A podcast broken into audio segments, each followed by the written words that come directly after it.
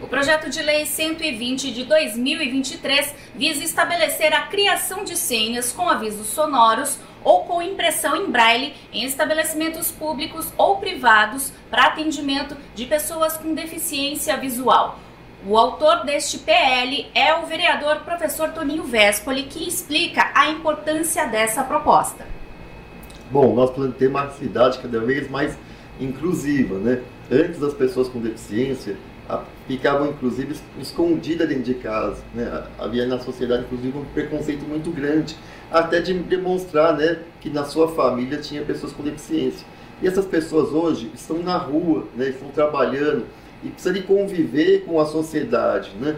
E o que tem chegado no nosso gabinete é que várias pessoas com deficiência visual falando assim, ó, fui em um atendimento médico, né, tem, você pega a sua senha lá, mas a pessoa às vezes não consegue ver no painel, porque ela não enxerga no painel a, a numeração, e a pessoa acaba perdendo às vezes o horário até da consulta, porque depois as pessoas às vezes não querem nem fazer o atendimento é, daquele paciente.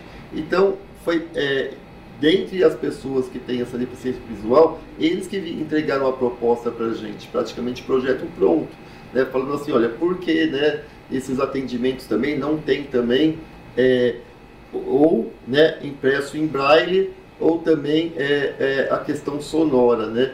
É, para que a gente possa ou escutar ou a gente fazer a leitura em braille para que a gente não perca aí a nossa consulta. E a gente achou importantíssimo, porque a gente quer que as pessoas tenham autonomia, né? Elas não precisam ficar dependendo de outras pessoas.